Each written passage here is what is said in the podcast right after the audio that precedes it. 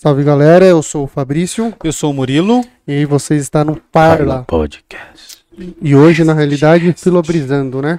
Hoje é o Filobrizando. Filobrizando. mano. Dentro do Parla. Dentro do Parla. Dentro da Movie 8. Dentro da Movie hoje. Dentro da, do prédio. Dentro de Jundiaí. Dentro São da Paulo. rua. É, agora- Extremamente localizado. é isso aí, Camales. Vou jogar pra você, vamos falar do que hoje?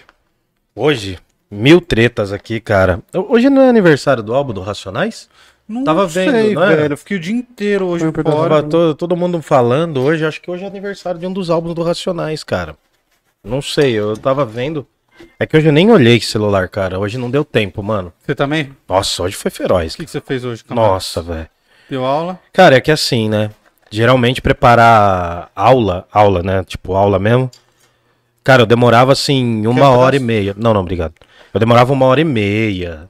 No máximo duas horas pra preparar uma aula assim com uns 120 slides. Ah, Cara, agora, com pandemia, essas coisas, de- tem dia que eu demoro três horas, cara. sério, cara, sua produtividade Cara, caiu, é? Nossa. Ou, a- ou é a maneira que você tem que fazer que, tá, que é difícil? Não, é que é você? puxado, entendeu? Não, é dia 28.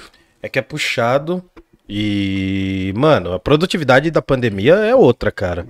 Tanto que eu nem tô mais me exigindo. Em final de semestre, então, irmão, só tem mais duas semaninhas aí pra fritar e depois já começar projetinhos novos. E como que tá o projeto do seu livro, Camales? Quando vai sair? Ixi, cara. Tava em Então, mano. vias de terminar, não tava? Não, já era pra estar publicado já. É, isso a gente sabe, mas... Já era pra estar publicado há Como dois está meses. hoje? Não, cara, é que assim, deu problema, fui mandar pra gráfica, deu... nossa, deu uma treta, treta, cara. Mas por quê? Isso foi erro seu ou foi erro da gráfica? Cara, foi erro meu, erro da gráfica. Eu tô esperando também o lance de um edital sair, né? Os valores de um edital. E, cara, era pra ter 20 textos, né, internos, 20 crônicas. Eu já baixei pra 14 pra não ter que corrigir as 20 pra fazer um segundo livro depois. Cara, é difícil, mano. Nossa. Cara, eu tava corrigindo, passei duas semanas corrigindo direto, de madrugada, nossa. E é texto bobo, mano. É texto que eu já tenho pronto. É. Só que tem que fazer correção, tem que, tem que ver onde tá o ponto, se as coisas estão no lugar certo. Porque daí, mano, eu vou fazer, eu pretendo, né, fazer a versão e-book e a versão física. A versão física vai sair. Uhum.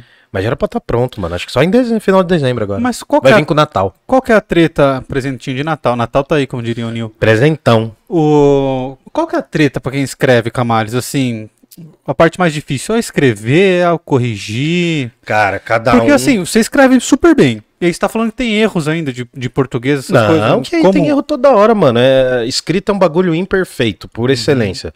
Por exemplo, quando você trabalhou muito com escrita técnica, acho. Sim. por conta de, de autos, de notas, de ref- requerendos, né? Re- Sim. referendos, eu não sei como chama os nomes. Mas tem os processos, enfim. Petições. Petições, isso, exato. Referendo é pra outra parada. E, cara, é assim, tem uma hora que quando você tá na rotina de escrever, fica técnico também. Uhum. Mesmo quem é mais pro lado das artes, né? Da literatura e tal.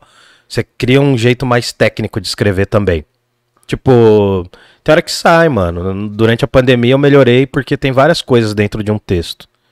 E uma das coisas que eu tinha muita dificuldade era de escrever diálogos.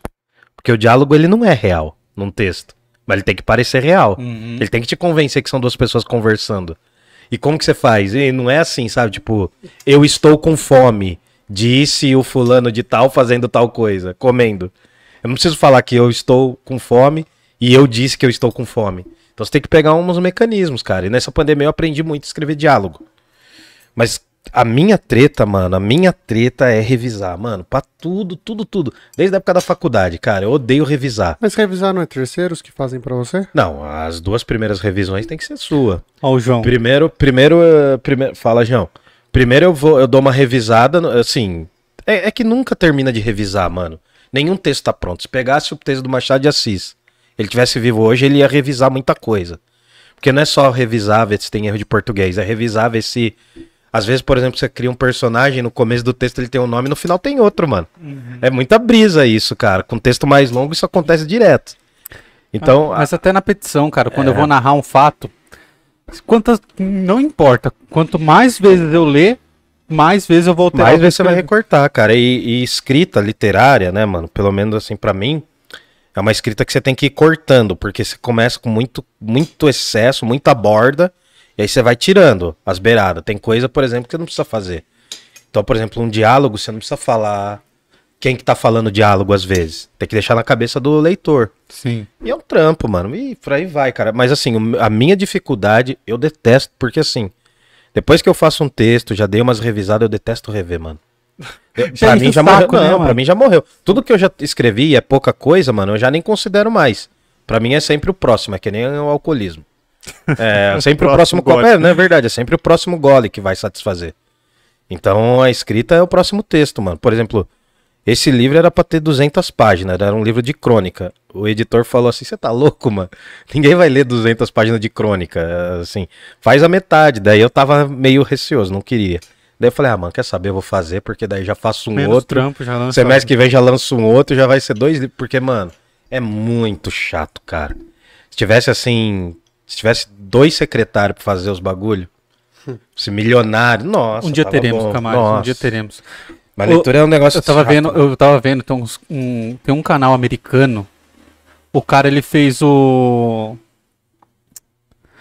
a- a- aquele round 6. Ele fez Round na six, vida sim. real. E, mano, ele, ele tem o, o, o trampo de dublar. Trampo não, né? Ele paga uma empresa pra dublar em português as coisas que ele tá falando pra lançar no, no Brasil as coisas, os vídeos dele, cara. Mas ele, é- ele, ele faz. É gringo, gigantesco. O cara tem um Como milionário, você tá fazendo bilionário. round na? É, uns joguinhos lá, não morre, né, mano? Tipo, você é eliminado. pá. Quem porque- ganhar, ganha meio milhão, É. né? Assim. Cara, esses dias eu tava no. É que assim, né, mano? Ao mesmo tempo que tem um monte de coisa pra fazer, você vai fazendo a famosa procrastinação. Pô, padrão, FIFA. Cara, e aí chega uma hora da madrugada, mano, que você tá vendo o quê? A Fazenda de quatro anos atrás. mano, eu não sei por que Mano. caiu, velho. Começou a aparecer vídeo, só tinha vídeo. Ô, mano, eu, eu, falei. vejo o Casé reagindo. Não, aos e eu falei, eu não vou ver isso, mano. Eu não vou ver isso. Quando eu vi, eu tava no terceiro vídeo.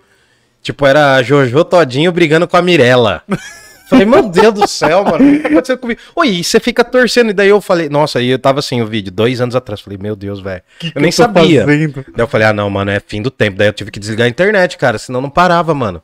Ô, você sabia que tinha. Eu não sabia, velho. Eu tô falando na real. Tava tendo um reality show de casais. Tá rolando no Netflix. É, também. não sei o que. É, power Couple. É couple, né? Casal em Não inglês. sei. É, de, vem de couplé em francês. É. Olha como já tem a ver com Descartes, ó, deixa. E Power Couple. Mano, e sabe quem tava? O Aloysio do Danone, velho. Ah, sério? Tá- Eu vi um, eu falei, caralho, mano, colocaram, colocaram o Danone aí, velho. Do nada. Oi, foram uma trairagem com o cara, mano. O cara saiu cedo, velho. É mesmo? Porque tinha um monte de casal, tinha uns casal Barbie, assim, uns casal tudo plastificado, tá Nossa. ligado? E, mano, ó, olha o que você vai ver, mano, na internet. Isso já era duas horas da manhã. Eu falei, não, mano, deixa eu trazer, deixa eu ver alguma coisa aqui. Fui ver alguma outra coisa. Mas é isso aí, Aí vai mano. ver o Instagram, sai do YouTube, vai ver o Instagram. E, e tem o loop infinito, né, mano? Das Cara, ontem, Você eu já e meu pai, nisso? a gente foi pedir uma pizza ontem. Aí meu pai falou assim: é, vamos pedir uma pizza, você quer do quê? Eu falei, ah, pede aí qualquer coisa, qualquer uma, não sei o quê. E aí, daqui a pouco, eu só, só ouvindo as musiquinhas do Rios do Instagram, tá ligado?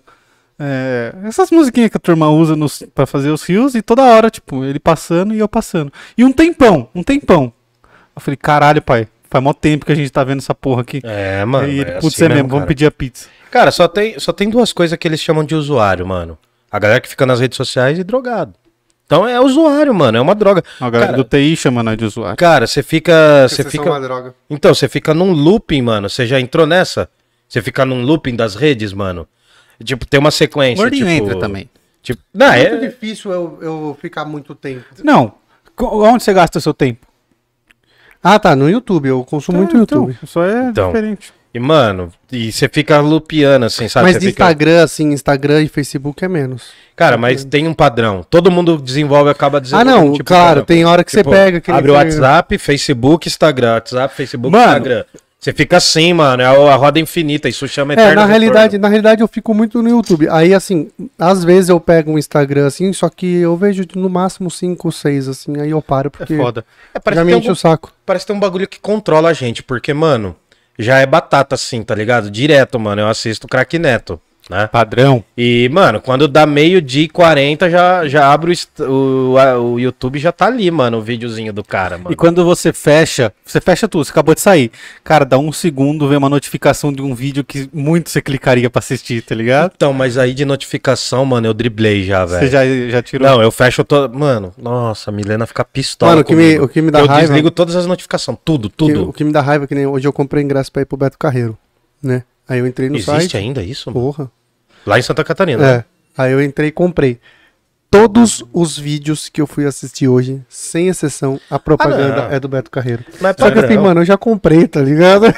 Não, mas é padrão, Mas, mano. mano, todos, sem exceção, mano. Sem exceção. Todos Ah. foram do Beto Carreiro. Eu que consumo livro, Um, nem. dois falou ali. Eu, é, eu que consumo livro nem compensa, mano, mais. Quem estava no trem, No trem? Um, dois, três. Deixa eu ver aqui, deixa eu ter que puxar. Um aqui. salve, um, dois, três, R. Um, dois, três, plim. Quem que é? estava no, no trem barra metrô é usuário. É É, verdade. então. É, todo mundo é usuário, mano. Mas o bagulho das redes é pesado, cara. É, é como se tivesse um gênio maligno por trás de tudo E nós isso. estamos aqui alimentando E ela. estamos alimentando esse gênio Só que maligno. no nosso ninguém clica, né? Ninguém clica, né, mano? Então, assim, se você tá aí vendo esse vídeo, pode Você é ser. esquisito. pode- é, você tem problemas mentais, cara. Você tem problemas emocionais. Manda nos cortes do Parla pro Casimiro. É, e... Vou mandar pra ele lá reagir. Não, mas assim, cara, é, rede social é foda, mano. Nossa, rede social Mas vamos lá, bagulho então? É, é viciante. Vamos lá, cara. É, vamos, vamos começar falando da pizzaria Giuseppe, mano, porque a galera deve estar com fome agora. Vai, horário filho. bom pra pedir. Então, ó, o gordinho já comeu oito Dá pedaços. tempo. Você comeu fora do. Eu já comi dois pedaços já. Pô, só eu não comi, velho. Aí é fácil fazer podcast. Não, já hein? comi dois já. Você comeu um agora, não comeu? Não comi nenhum. Coloquei aqui pra comer agora, o gordinho pôs no prato dele também. E eu tenho que esperar ele terminar agora, entendeu? Entendi. Mas peçam lá, Mas eu vou render na Giuseppe. pauta se precisar. Vai, vai, vai. Fala aí, fala aí. Pizzaria Giuseppe. Hoje tem 10% de desconto lá. Apagou, né? É que, Veio- né, é que eu salivei aqui, eu fiquei com medo de a fome babar, tá ligado? Virou Homer, né? Ô, Eu É que quando você faz alguém comendo, dá mais vontade nos outros, entendeu? Eu tô ligado. A gente trabalha tudo. Como que é o nome disso daí, Camaleão? É... Satanismo. Isso. Não, satanismo. Satanismo. É. Peçam lá, hoje tem 10% de desconto. Os telefones estão aqui, Só te- falar que estão na descrição. Tem que falar que viu no Parla Podcast que tem 10% de desconto, beleza? Tem. Porra, velho. Pizza lá é top demais. Vocês vão gostar. Entendi. É, quem também patrocina a gente aqui é EC Pinturas. Judiaram de mim hoje. EC Pinturas precisou de manutenções residenciais, comerciais. Entre em contato com eles, fala que viu aqui no Parla também. É, o caralho, Hoje tá difícil. Calma, difícil. calma, relaxa. o Respira orçamento fundo. é gratuito. Gratu- É muito sol na cabeça, velho. O orçamento é gratuito. Então entre em contato lá com a EC Pinturas e faça o seu orçamento. A Jundiaí região, São Paulo, tem de tudo. E se eu quiser adesivar alguma coisa? Se você quiser adesivar alguma coisa, você tem que entrar em contato com a Arte Brasil, cara. Putz, Hum. esses caras são foda. O letreiro que eles fizeram aqui, sensacional. O, o adesivo da geladeira foi, foram eles que fizeram. Tô querendo adesivar o dragão branco. Conversei com meu pai sobre Nossa, isso hoje. Vai colocar uns foguinhos, umas levar lá chama? pros caras. Não, vamos é, adesivar com EC Pinturas, Ah, provavelmente. tá. ah, Sim, sim. Mas eu acho que eu vou meter um dragão branco no capuzão assim, não Tá vira? certo, de tá olhos certo. azuis? Dragão de olhos azuis é um bicho isso aí. Que que É era do mesmo? Yu-Gi-Oh! Do Yu-Gi-Oh! É verdade, a gente falou disso. Satanismo. dia. É, satanismo também. Generaliza. É o, é o Harry Potter. Não tem o um negócio lá do, do Death, Death Note lá? Death Note. Se os caras estavam falando pra não ler, pra não ver o Ah, esse desenho. Pinturas mandou aqui, ó. Hoje o Murilo tá destruído. É, É, judiaram de mim Vamos hoje, fazer cara. trabalhar às vezes. é, Tomar um soco. Na teta. E, bom, e lembrar que o Parla Podcast é um oferecimento da Movie Movie 8. 8. Se você quer colocar sua marca aqui na nossa telinha ou na telinha dos podcasts cormãos que temos aqui, entre em contato com a Movie 8, o, o Instagram deles, o site deles, está tudo, tu- tudo aqui na descrição do vídeo e eles vão ter a melhor solução para sua marca. E Beleza? vai no nosso Instagram também lá, Tigrada, que tem tudo isso. Como é arroba nosso Parla Instagram? Podcast. Arroba Parla Podcast. Arroba Parla Podcast. Pô, a gente tá fazendo umas graças tosca lá, Tosquíssimas. vergonha. É cringe no celular, né, Nossa. mano? Não pode, né, mano? Passou dos 40 anos, você não Mano, pode ter celular. É, você deixou o A velho com o é celular na essa, mão. É, é, mano, é cringe com o celular. Não sai dancinha da hora, não, não tem cara da hora, não tem corpo da hora, tá tudo estragado. Um grita o nome do outro e acha engraçado. É, o outro põe É. colchão na rua fica dançando. É, doente. Sabe o que, que é mais legal? doente. Todas as vezes que você grita, eu não tô lá. Pior que é verdade, né, mano? Você gritou agora é de novo, tudo eu à não tô lá. toa, tá ligado? Tudo à toa. Estamos todos à toa no mundo. Mas sabe, é da hora, minha mãe faz isso também. Minha mãe grita. Esses dias ela gritou. Nossa, eu fazia di- direto. Eu morava lá perto, da- lá em São Paulo, quando eu morava na Moca. A casa do brother meu era do lado de um motel. E É. aí, mano, a, a graça era o quê? Era passar do lado e falar assim: sai daí, bigode! Sempre vai ter um bigode, cara. Sempre vai ter alguém que tem bigode no motel. O cara vai estar lá, mano, fazendo a função dele. Careca, um dá pra acreditar várias Careca. Pô, mas a gente começou nessa por causa do Fabrício, né? Sai daí, Juninho! Não foi? Nossa! Não. Porque eu lembro que eu e o Vi passava na frente da casa do seu sogro e gritava Fabrício. Ah, verdade. Na Já moral. fizeram isso de madrugada, mano. É, mano, mas aí na madrugada tava turbo, né? Na madrugada é osso. Sim, na madrugada é só revoadinha. Passar de madrugada Dois na casa do seu sogro real. e gritar o nome do, do cara que tá Não, namorando. do sogro alheio, né? Nem o seu sogro. Então, então Então, seu é. sogro você fica suave, né? É, não, nem fala nada. Nem passa fala quietinho, nada, passa quietinho. Reza pros seus amigos não passar na frente Torcendo pro Flamengo, mais ainda por causa disso. É, então. Eu tô, mano. Seu Seu sogro é sogro é palmeirense? É. Nossa, casadinho, juntinho falando. Ele É, mano, ele é. direto. É. O meu é Santista e nós de chavou o Santos. É verdade. Ah, mas o Ele tá Santos. jogando agora, mano, né? Santos, a história é linda, mas, mano, esse time. eu- Eu acho que o time do Santos. Eles tá, eles estão em cima do São Paulo, né? Na, na, na Estamos com a mesma pontuação. Cara, Qualquer mas, pessoa tá em cima do São Paulo. cara, mas o time. O time, mano, do Santos, irmão. Mas tem que torcer pro Santos eu hoje, acho né? que é, é pior do que o do São Paulo, velho. É ruim mesmo, hein? Cara, Uh, porque o do São Paulo você vê que os caras estão tentando, mas é um problema, é um negócio acéfalo. Não tem, não tem, sabe? é, A galera chuta. Sabe quando você tá cara, na quinta é série? O Desesperador. professor, do São jo- o Paulo, professor de na educação física joga bola e vira aquele batalha campal. Aham. Tem um cara só que deve jogar. No São Paulo não tem nem isso, mano. O cara que jogava é o que não tá jogando, é o técnico.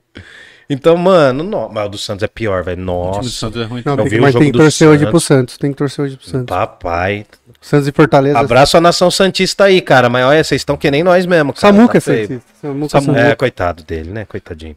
Ô, mas o São Paulo dá desespero de ver, hein, Camalho? Não, Fazia tempo que eu não via jogo do São Paulo, cara. Cara, mas os 20 minutos do jogo foi razoável contra o Atlético, né? Agora, essa semana. É. Mas depois, meu Deus do céu, cara. Ô, os caras não tá calibrado, velho. Não tem pontaria. E já achar que Benítez, mano.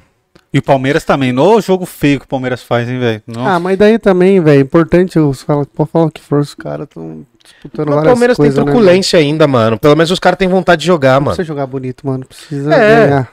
Ah, nesse sábado, mano. tem- É sábado o jogo ou domingo? É sábado? Sábado agora, sábado agora. Cara, tem que fazer meio a zero. O que fizer meio a zero tá valendo, mano. É. Não tem esse negócio. Eu acho que quem abrir o placar vai ganhar. É porque daí fecha, mano. Acho que não. acho É que o 10 Flamengo atrás de um recuado, como vai enfiar, vai enfiar Ah, o não saco. sei não, mano, não sei não. Vamos lá, né? vamos lá, vamos lá. Bom, já teve a resenha muito. futebolística já. Quem quiser, ó, já faz esse corte que vai chamar resenha futebolística. Resenha futebolística era Tá. pra dar tempo da galera entrar, a galera que entrou saiu. Agora no grau. É. Agora no grau, quanto que você acha que vai dar? No Libertadores? É, Libertadores. 3x0 Flamengo.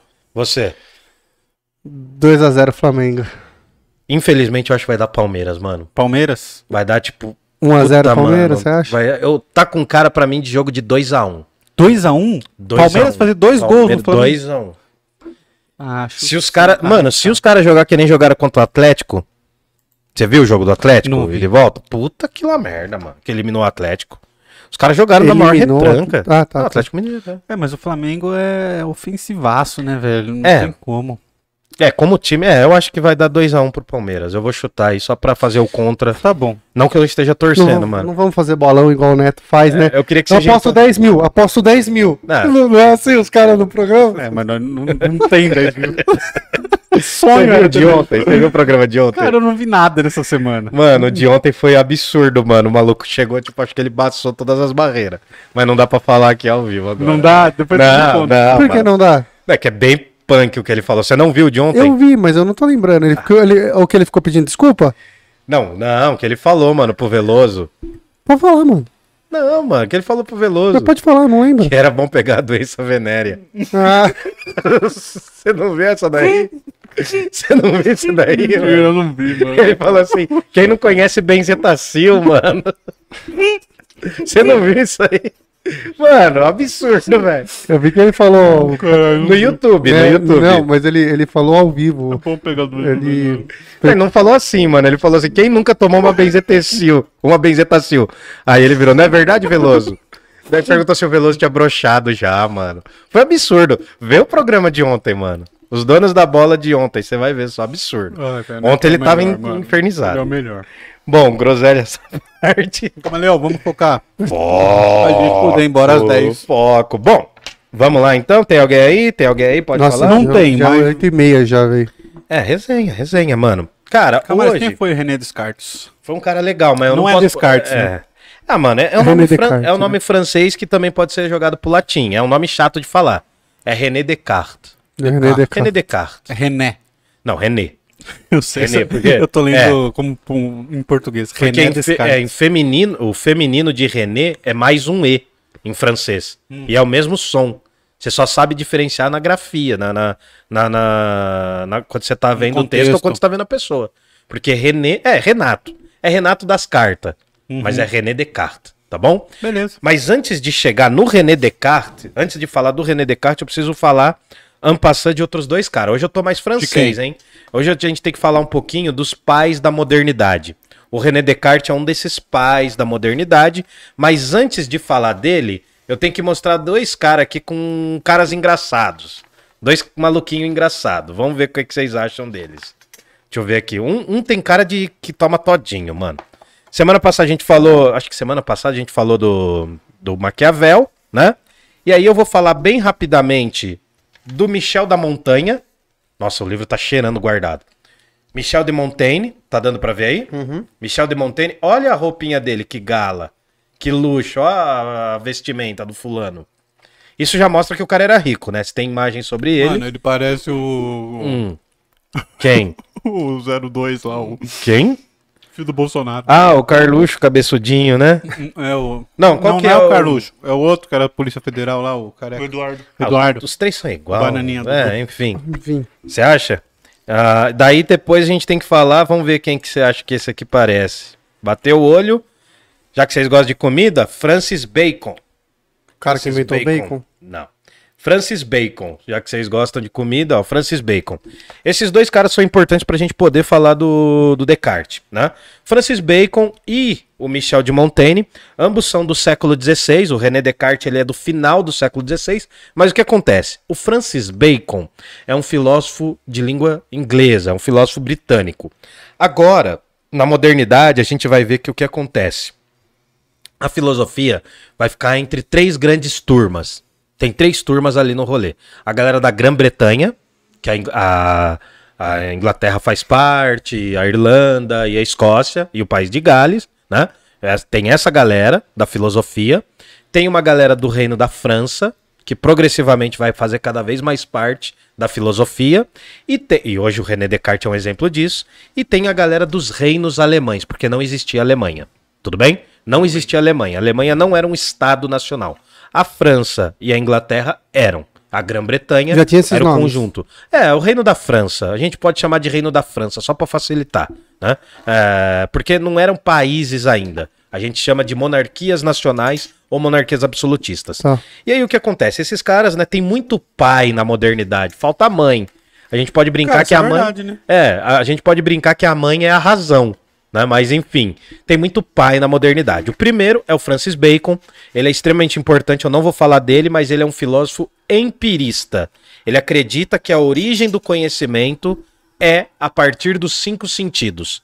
A primeira forma de se conhecer o mundo fora de mim é por meio dos cinco sentidos. O que faz bastante sentido, né? Faz muito sentido, porque como que você sabe que essa pizza existe? Porque eu tô sentindo o cheiro dela de Hum, longe. que mais? Eu tô vendo ela, eu tô saboreando ela. Tá sentindo tato, a gustação. tô sim. encostando nela. Isso, então. Você sabe, se eu tacar ela na sua testa, vai fazer um determinado barulho Vai, também. vai ser engraçado. Então vai ser auditivo tal, enfim. O que acontece? Os filósofos empiristas, é engraçado porque eles vão ser predominantemente de língua inglesa. Hum. Pelo menos os que a gente vai falar. E os filósofos idealistas e natistas vão ser tanto da França quanto de algumas regiões dos reinos alemães. Começando, Francis Bacon é um filósofo desse mundo britânico. Ele está responsável pelo quê? Ele quer fazer uma nova organização da ciência. A ciência está nascendo nesse momento. Século XV, XVI, a gente está falando de racionalismo, a gente está falando também de renascimento e a gente está falando, sobretudo, de surgimento da ciência. Surgimento da ciência e a ciência se descolando, né, se separando da religião. A Lindo. ciência, a ciência é mais ou menos como uma uma adolescente, né, que está no auge do desejo físico, corpinho, Hum. né? Né? Ela tá querendo as coisas, né? Como todo ser humano quer, um adolescente ou uma adolescente, né? Ah, e a religião é a mãe. Que não, fala não, não. deixa ela fazer nada. Não deixa ela fazer. Não deixa ela pros bailinhos, não deixa ela pras revoadinhas. A ciência fala, vou, a ciência fala, vou sim. E a religião fala, não vai não. Não vai não, porque eu não quero essas A consequências. ciência acelera, As- não. a religião freia. Isso, exatamente, exatamente. Então, o que a gente está nesse momento. A ciência está se tornando um, conheci- um conhecimento independente da religião, porém, a maior parte desses filósofos eram muito ligados à religião. Então, assim, ainda não é o momento dos filósofos ateus, tá bom? Francis Bacon, ele tem uma obra fundamental chamada Novo Organum, Nova Organização. Que nova organização é essa? Ele vai tentar reorganizar os conhecimentos, a sabedoria. Por quê? Lá na Idade Média, eles tinham um jeito de organizar a parada. O Francis Bacon fala: não, isso daí é antigo, isso daí é atrasado. Vamos pensar uma nova parada. O Michel de Montaigne, filósofo francesão, importante pra caramba, ele é um filósofo, mas ele tem uma pegada que é engraçada porque ele tá no Renascimento francês e ele tem umas sacadas mais literárias do que propriamente filosófica. Como assim? Ele cria um estilo de escrita só dele. Ele vai se basear em outros escritores, mas ele é um cara, né? O Michel de Montaigne, e, e o pessoal de Portugal traduz mesmo, assim, que chama Miguel da Montanha, né? Lá em Portugal. Você vai comprar um livro dele em Portugal, é Miguel da Montanha. Ah, ou Miguel Montanhês, porque Montaigne é, vem de montanha em francês mesmo. O Michel de Montaigne foi prefeito da cidadezinha dele, foi um cara importante, só que teve um período da vida que ele subiu para uma torre e ficou lá uma cota. Ficou meio abandonado da galera lá, ele quis ficar um tempo e ele falou assim: Eu vou escrever alguns É textos. Rapunzel. É meio Rapunzel, só, Só que que é é careca. é, daí faz implante de cabelo, né? Faz implante de Tá cabelo. na moda. É, é, cabelos de boneca. os Cabelos de boneca. Salve pro Veloso. O Gordinho falou que vai, o Gordinho falou que vai lançar. Vai lançar. Porra, se alguém me pagar pra fazer, eu faço. Mas velho. por que Tem- vai fazer implante? Aqui, tem ó. entradinha? Ah, então beleza. E, mano, e aí o que acontece? O Michel de Montaigne, ele vai criar um gênero chamado ensaio. Ele vai ser um ensaísta. O que, que uma banda faz pra tentar fazer o show de verdade antes? Ela ensaia. Ela ensaia, ela se prepara, ela toca antes. A proposta do Michel de Montaigne é pegar um monte de temas e falar sobre eles sem uma pretensão filosófica, até porque o Montaigne é mais. A sacada dele é mais cética.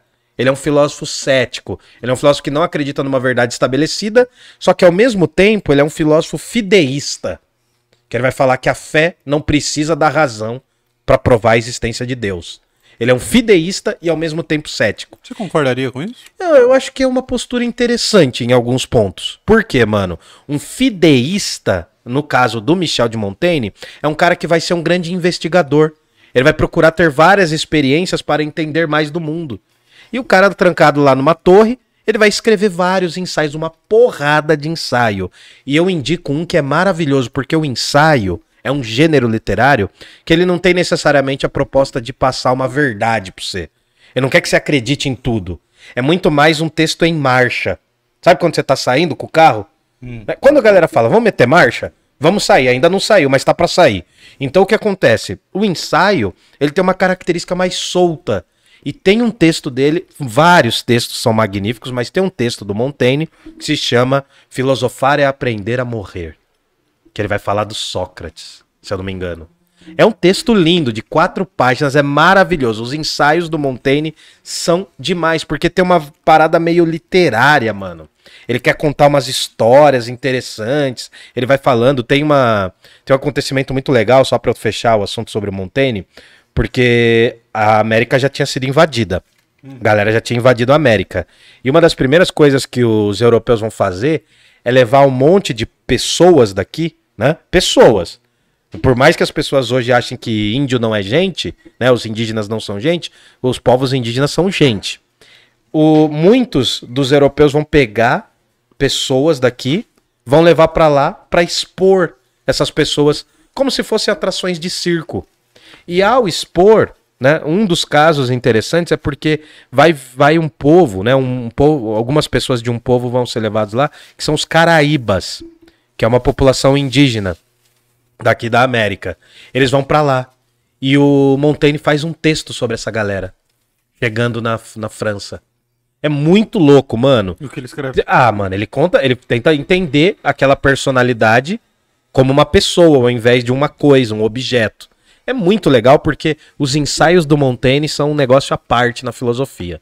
A gente não vai tratar aqui, mas fica a dica. Michel de Montaigne, os ensaios. Ele tem, acho que ne- nessa coletânea de ensaios, são mais de 500 ensaios. Nossa. Cara, e, e são textos curtos, que ele vai falando e vai contando histórias. Algumas coisas são bem cômicas e sempre ele deixa um- uma moral da história, digamos assim. Sempre ele fala, ó, isso aqui aconteceu por causa disso. Mas ele não tá propondo uma filosofia rigorosa. Ele tá propondo uma filosofia da experiência. Uma brisa. É uma filobrisa porque é uma coisa mesmo de, de você atravessar, de você experienciar, tá ligado? Bom, nessa época, Francis Bacon, Michel de Montaigne e o René Descartes estão num período humanista. Valorização do conhecimento, da inteligência, valorização também dos conhecimentos lá do mundo greco-romano. E antropocêntrico também. O ser humano é o centro das questões filosóficas nesse momento. A maior parte desses filósofos são cristãos. É nesse momento que tá rolando uma treta entre católicos e uma galera que vai surgir chamado protestantes, a reforma protestante, que é o que a gente vai ver semana que vem, provavelmente com um teólogo aqui, tá bom? Legal. Então assim, vamos lá, né? Tá rolando a reforma protestante, vai ter uma batalha, mas isso eu vou deixar pra semana que vem. O assunto sobre a reforma protestante eu vou deixar pra semana que vem. Bom, o Michel de Montaigne é um ensaísta, alguém que não se propõe passar uma verdade absoluta para as pessoas, e ele, de certa forma, é um cético. Cético no ponto de vista de que não há uma verdade absoluta. Fideísta no ponto de que a filosofia não precisa provar a existência de Deus. Então ele tem essas características interessantes. A experiência. Agora vocês vão ver eu falando muito de uma coisa chamada empírico. O que é empírico? Eu só sei que essa água molha porque eu tenho meu contato, a minha experiência sensível com a água. Então a experiência sensível é uma das primeiras formas de você conhecer. Quando tem um bebezinho lá, né? Vamos supor, nasceu uma criança feia, albininha, né? Chamada Eudon Vital de Melo. Nasceu a criança. Pra ver se essa criança morde ou não, você tem que dar um tapinha na bunda. Se vai chorar ou não, se é bicho ou não. Então você dá um tapinha na bunda. A primeira sensação de dor é formulada na experiência sensível dela. Ela vai ter que ter um contato com a dor. Então é uma forma de conhecimento, beleza?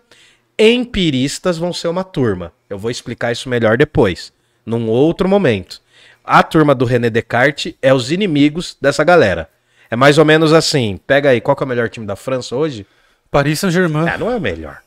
Ah, o que. O, É o que tem mais grana, é o que tem mais grana, A né? França só Não, tem eu sei, eu sei. Até porque o futebol francês não é jogado com jogadores franceses. Não é, O cara. futebol europeu é jogadores do mundo que estão na Europa, por causa de Exatamente. grana. Então, assim, a gente vai deixar o Paris Saint-Germain, que é o mais é, bem Popular. financiado, né? É o Messi o Neymar, Mas mano. historicamente tem. Acho Time que- pequeno. Historicamente tem o Olympique de Marseille, que é mais forte, tem outros times. Até o próprio Lille, que foi- Historicamente, sim, Sim. mas. Hoje o quem manda PSG hoje. é o PSG. É mais ou menos como se tivesse uma briga entre PSG e qual que é o melhor da Inglaterra? Ah, Manchester. Manchester. Porque provavelmente. tem o robozinho, né, mano? Então, só que eu acho Não. que o Manchester City tá, tá jogando melhor que o. Ah, entendi. Não, É. mas o Manchester United tem o robô, né, mano? Tem. Mas acho que o mais time de mais tradição é o United, né? É, tem sei, o Liverpool, história tem o. Liverpool. Tem o Liverpool. Cara, É, não sei.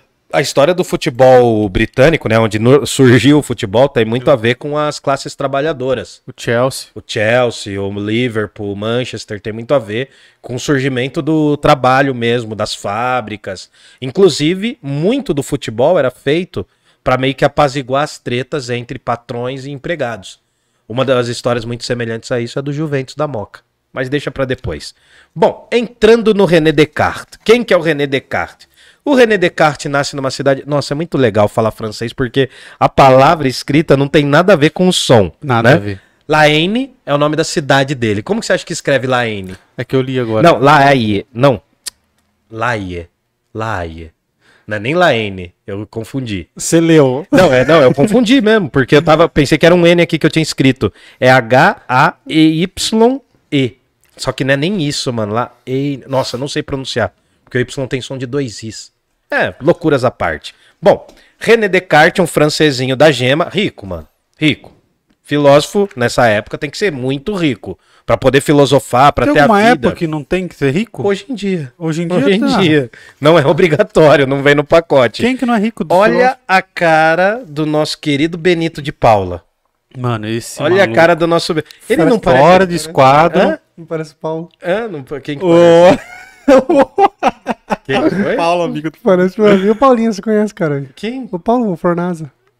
Nossa, você acha, mano? Paulo. É, tem cara, tem cara. O Paulo, é o Fornazinho. esquadro. É. Fornazinha mas mais o- velho. O, né? Aí, ó. o Paulo é mais bonito que esse cara aí. Ah, não, o Paulo. Ah, que muito difícil, né? Ficar- Paulinho é estiloso. Tem várias imagens aí do, do nosso querido Paulo Fornado. Paulo que- Fornaza. Tá bom, ó?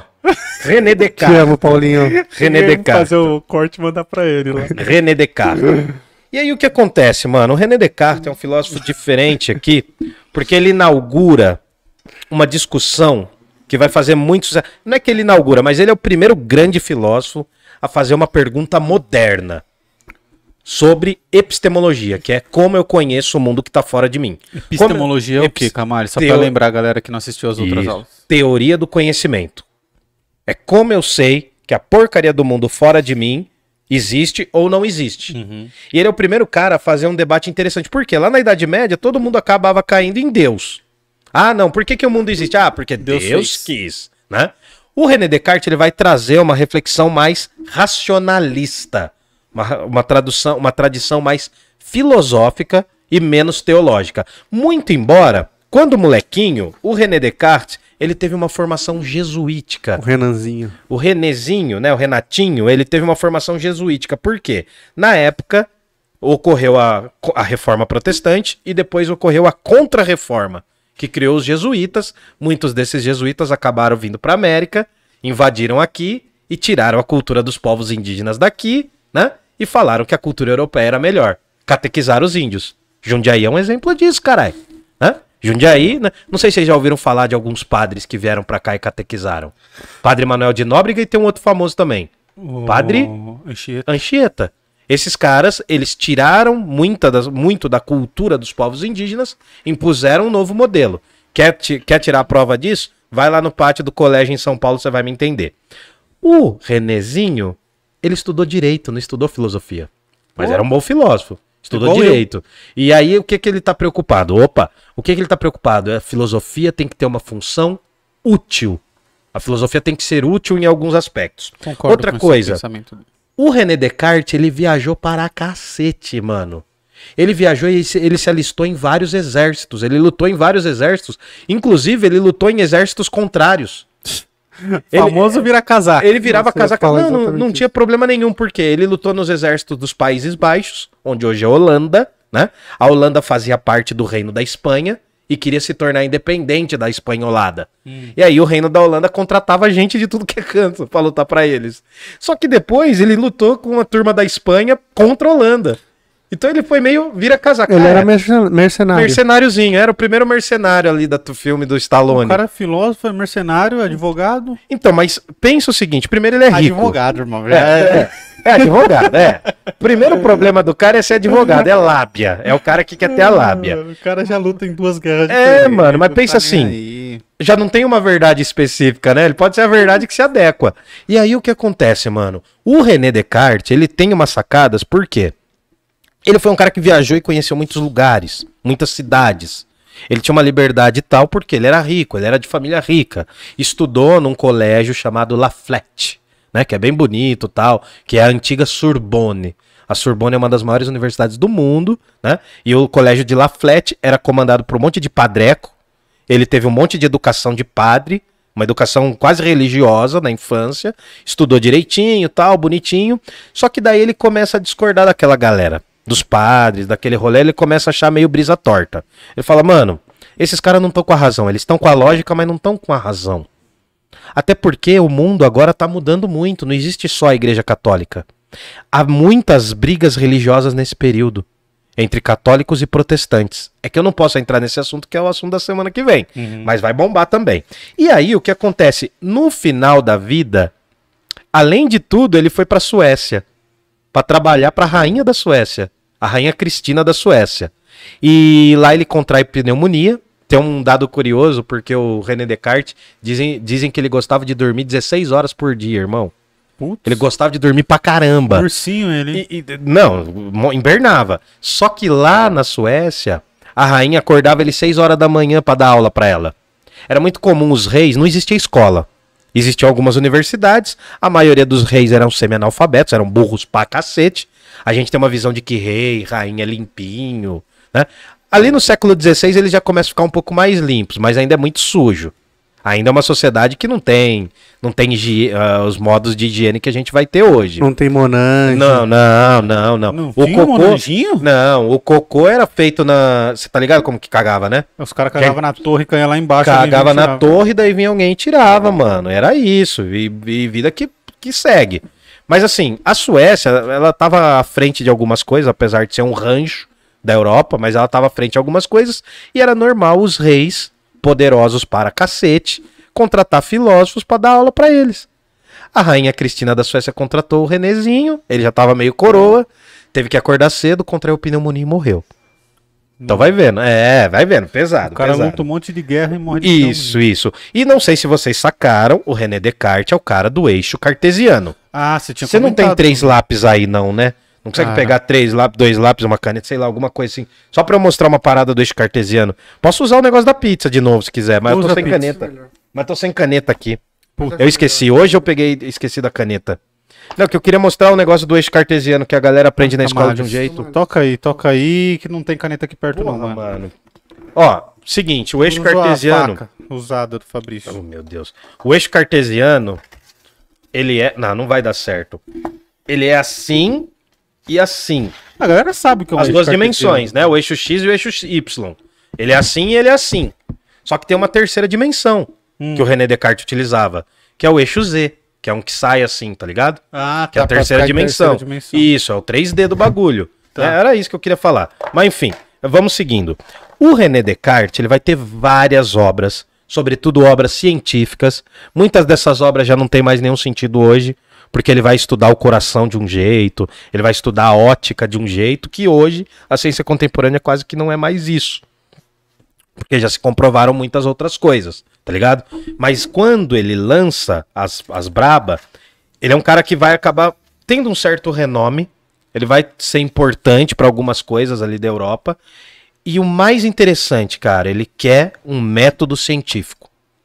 Isso é o mais importante. Os filósofos dessa turma, o Francis Bacon, o René Descartes, o David Hume, até o Immanuel Kant, esses caras eles querem um método rigoroso de conhecimento científico. Por quê? Porque eles querem se diferenciar principalmente das religiões. O René Descartes tinha um medo do caramba da Inquisição, porque a Inquisição estava pegando. Se as obras dele fossem publicadas em alguns lugares, ele podia até ser perseguido por ateísmo, podia ser perseguido por heresia. Então ele tinha uns cagacinho também. Vários filósofos nesse momento vão ter diversos medos em relação ao poder da igreja, querendo manter o conhecimento religioso, brigando com uma outra religião. Né? Olha, olha a condição da igreja católica. A igreja católica bancava a maior parte dos intelectuais. Esses intelectuais vão começar a questionar a igreja católica. Além disso, vai surgir uma outra religião questionando a igreja católica. Não tá fácil ser católico no século XV, XVI, XVII. Vai ter muita treta, muita morte, muito sangue, muita violência por conta da Inquisição, que volta bombando, né? Vai estar bombando a Inquisição, e também por conta dessa perseguição. A igreja proibia determinados livros. Tinha uma coisa chamada index, né? Os livros que eram proibidos, eles recebiam um selo, que eram proibidos de serem circulados. Você é a favor de proibir? Com certeza não. Depende do livro, mas não, não. Tô zoando. Não, mas eu acho que. A, a, Não. a, a- o dilema tá aí, Camales. Não, mas eu proíbe esse livro ou não proíbe esse livro? Não, eu acho que não. Assim, depende de como você vai ler esse livro. Eu acho que é o mais importante. O pau que bate em Francisco tem que bater Não, em mas eu acho que. Não, mas hoje, hoje, A galera reclama, mas a gente viu uma liberdade. É outro naipe de liberdade. Não, tô ligado. É outro naipe, mano. O, o Hoje, Nicolau a censura, hoje eu acho que a censura é um pouco mais velada, né? Tipo, existe a censura, mas ela é em mais relação velada. a livro, É, livro eu não sei. Mas primeiro- filme, talvez. filme? É, ó o Marighella. A treta que foi conseguir lançar no Não, Brasil. não, mas não se compara, mano. Não, eu não Se tô compara. comparando. Por isso Claro, que eu tô foi uma treta também, mas Exatamente. Eu acho que a censura é um pouco mais velada. Não, o que eu acho que tem assim, tem um aparelhamento ideológico hoje que é de direita, extrema direita, é conservador, é centro-direita, direita e extrema direita, que controla, né, que tá tomando também os meios culturais, porque a esquerda também fez isso. A esquerda fez isso por exatamente. muitos anos, né? Mas eu acho que hoje tem isso. Só que assim, a, a questão dos livros, da circulação dos livros, o problema hoje não é a censura dos livros, não, mano. O problema é o preço dos livros hoje. É uma forma de censura também. Você vai ver, mano, é Mas 70 tentaram, pau, cara. tentaram censurar o livro. Qual livro? Você do não Marighella? lembra? Não, mas você não lembra até que teve a história do Felipe Neto, que ele comprou todos lá? Ah, não, mas ali mundo é, foi uma sim, mídia. Ah, populista sim, e tudo sim, sim, mais. sim. Mas tentaram censurar aquele livro, proibindo a venda dele e tudo mais. Mas o primeiro caso, o primeiro caso real de censura pós-ditadura a um livro foi um livro de um escritor brasileiro que é paulista e mora no Rio de Janeiro, chamado Ricardo Lísias. Uhum. Ele escreveu um texto zoando, falando de escrito assim, era o Diário da Cadeia do Eduardo do Eduardo Cunha.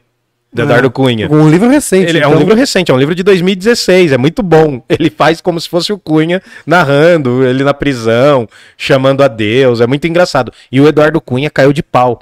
Lembra que o Eduardo Cunha falou que ia escrever um livro na prisão? Vocês lembram Eu disso? não lembro Não lembro. ter falado isso. Eduardo Cunha falou assim: não, vocês vão ver, eu, eu tenho toda a verdade, eu vou falar por que a Dilma sofreu impeachment e eu vou escrever um livro.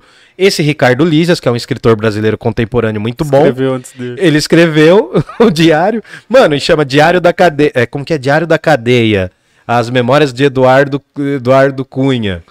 Ele meteu o nome do Eduardo. Cunha, né? Meteu o nome, daí eu deu, pra- entrou processo.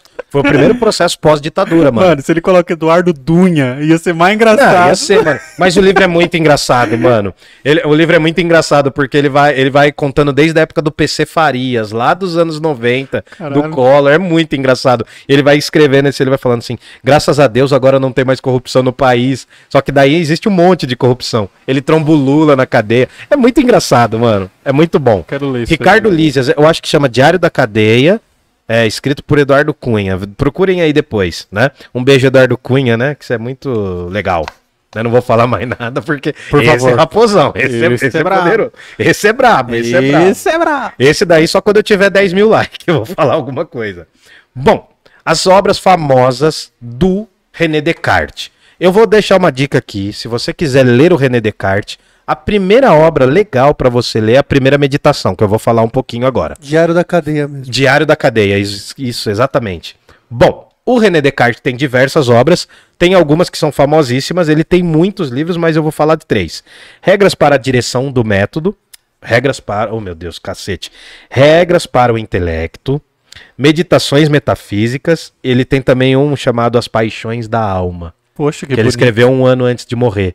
Paixões tinha a ver com aquilo que nos afetava de fora. Hum. Né? As paixões, as paixões têm, têm vários sentidos, mas a, a princípio elas significam aquilo que nos afeta de fora, e com o Descartes ele vai passar a ser a questão dos sentimentos, as emoções que a gente sente de dentro para fora. É incrível esse livro, ele tenta falar um pouco do comportamento humano. É muito legal, vale a pena. Mas vamos ao que interessa. René Descartes é aquele cara certinho, matemático mesmo, literalmente, porque ele vai estudar muita geometria, ele vai estudar muita aritmética e ele quer criar um método. Por quê? A ciência estava muito confusa na época dele. Né? A ciência não tinha o critério rigoroso que tem hoje, laboratorial, de análise, de exame, de experimentação. Não era uma, uma característica da ciência da época. Hum. E ele fala assim, mano, antes de eu estudar, olha, olha a técnica. Antes de eu tentar desenvolver algum conhecimento científico, eu preciso criar um método para o conhecimento científico. Não adianta eu falar, por exemplo, né, da, da astronomia, sem eu conhecer quais são os métodos para chegar na astronomia. Ele dá um passo atrás. E isso é interessantíssimo. Por quê? Até então tudo estava muito vinculado à cristandade, à vontade divina, o que o Deus falava, a verdade revelada da Bíblia. Com o René Descartes, ele dá esse passo e por isso que ele é moderno. Ele fala assim: olha, vamos tentar criar um método para a gente conduzir a nossa inteligência, o nosso intelecto, para a gente não perder a luz natural da razão. A luz natural da razão é uma expressão que ele fala toda hora. Outra que ele fala muito, que é tudo tem que ser claro e evidente. René Descartes foi pri- a primeira aula que eu tive na- de filosofia foi não, a primeira semana eu tive aula de filosofia e na sexta-feira tinha aula de René Descartes, que era um professor incrível meu, pô, acho que daria até para trazer ele futuramente, é o Maurício Marsola.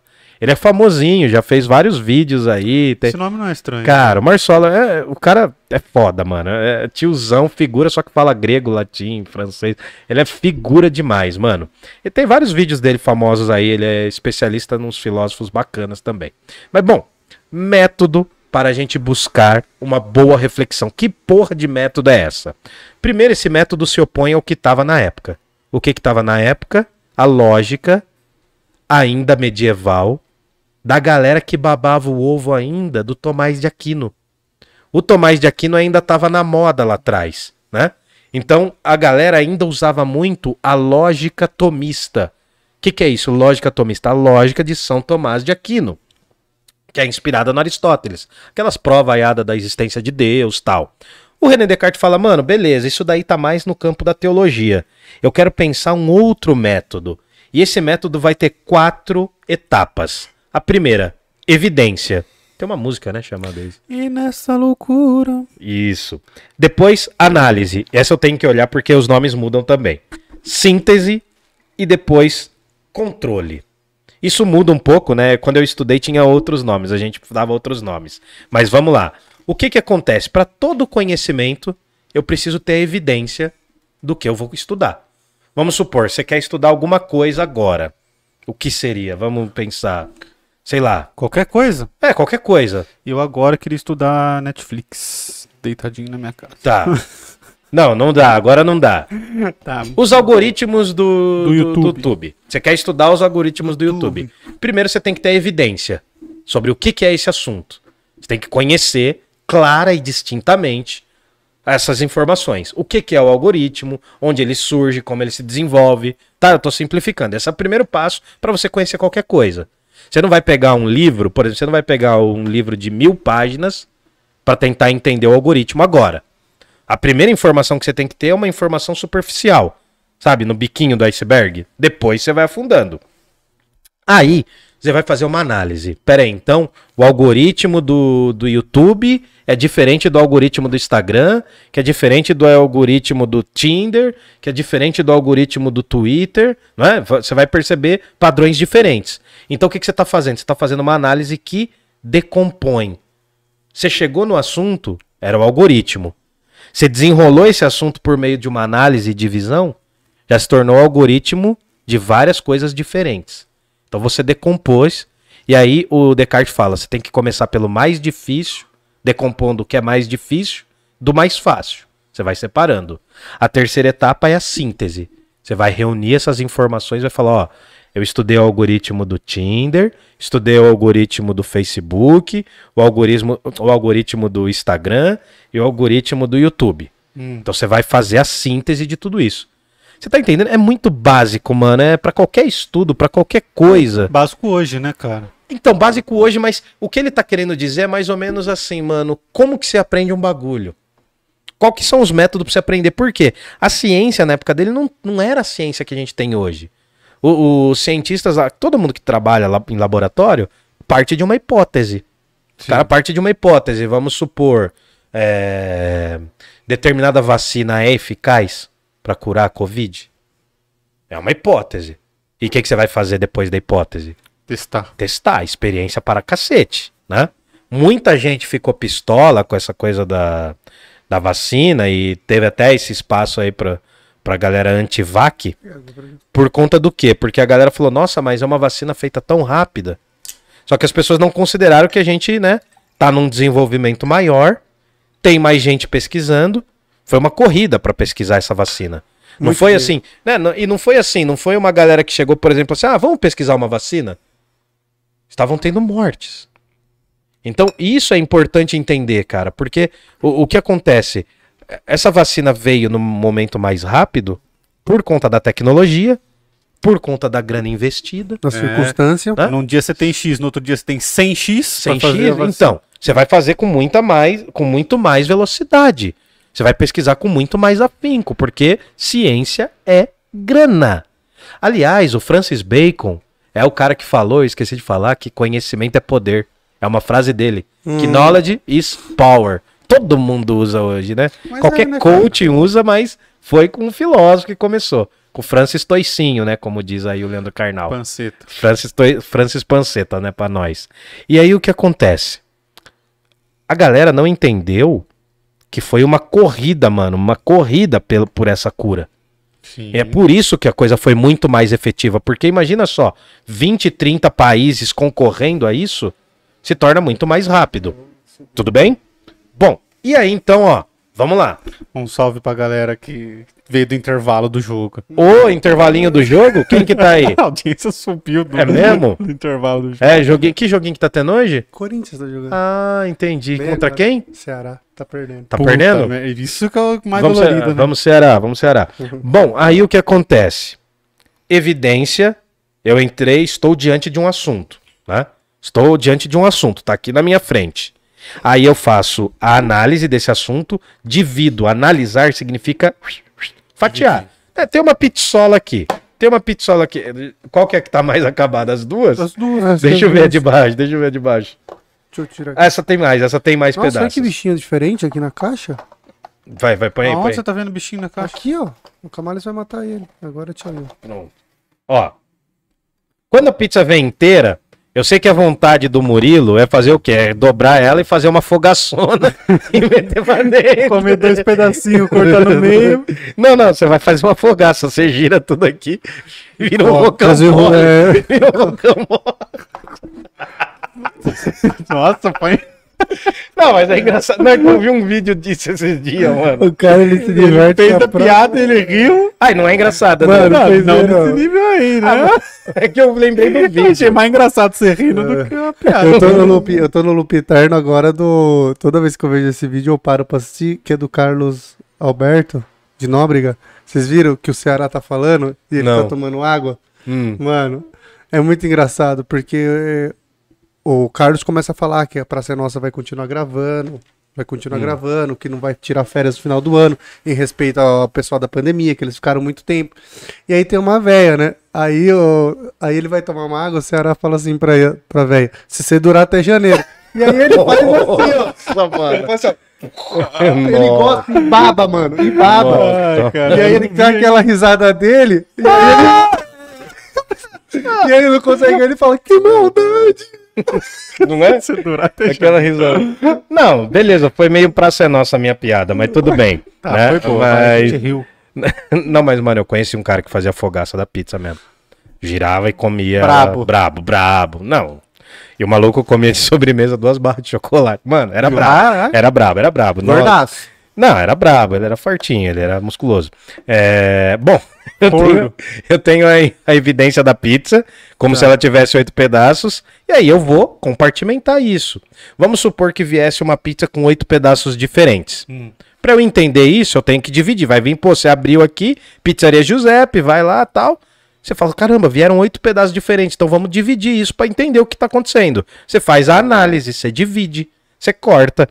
Feito a análise, vai falar assim: nossa, o Fabrício ficou com a de Marguerita, o Murilo ficou com a quatro queijos. Pô, que é minha favorita. Enfim, né? Eu fiquei com a portuguesa, gosto bastante. Então, o que acontece? Aí eu faço a terceira etapa, que é essa etapa de síntese, Pra no final revisar tudo e falar: ô, todo mundo comeu? Todo mundo comeu, fez o controle aqui, ó. Todo mundo comeu o seu pedaço, tal, deu certinho. Essa é a última etapa, que é a enumeração. Por quê? Eu tenho que fazer uma enumeração no final. Falar, putz, mano, será que eu não passei por uma das pizzas? Será que eu não. Alguém ficou com fome? Então, são essas quatro etapas. Vou falar de novo: evidência, análise ou divisão, síntese ou ordem, né, no sentido de ordenar todas as informações, e depois o controle, que é a enumeração. Então é um ciclo. Você faz né, a evidência, passa pela análise, vai para a síntese e termina com a enumeração. Só que a enumeração é uma nova forma de análise. Bonito isso, bonito, Bonito bonito, bonito. Bom, e aí o René Descartes tá pegando, né? E aí ele tem o livro de 1641.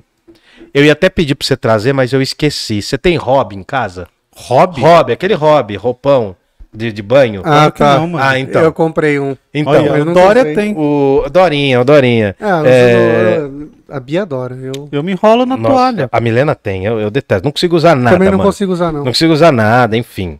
É, Mas o hobby, aquele hobby em Roupão, francês. Mas acho que é roupão, né? Porque hobby acho que é outra coisa. Então, porque em francês é hobby de chambre. Ah, é outra. É, é o roupão do quarto. Chambre, né? Chambre é quarto.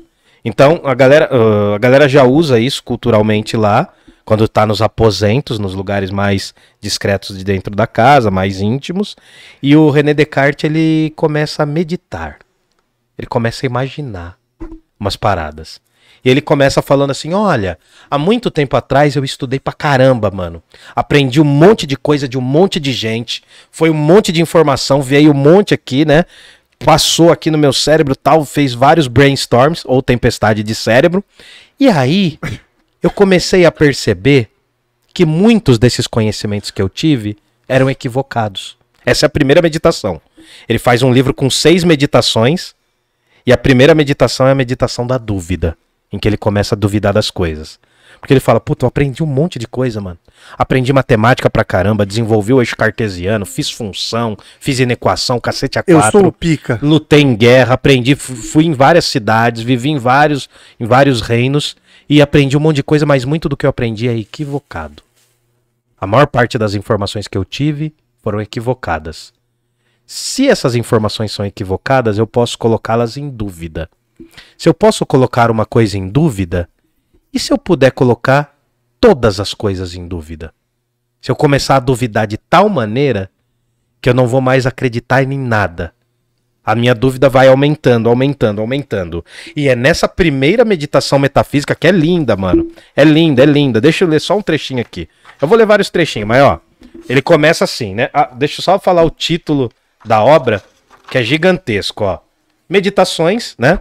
Ah, concernentes, que diz respeito à, filoso- à primeira filosofia, nas quais a existência de Deus e a ah, opa, a existência de Deus e a destinação real, a dis... oh, meu caralho, volta, volta. Quer ler mesmo, Camaleão? Volta, não volta. É que às vezes eu me sinto analfabeto. Pera aí.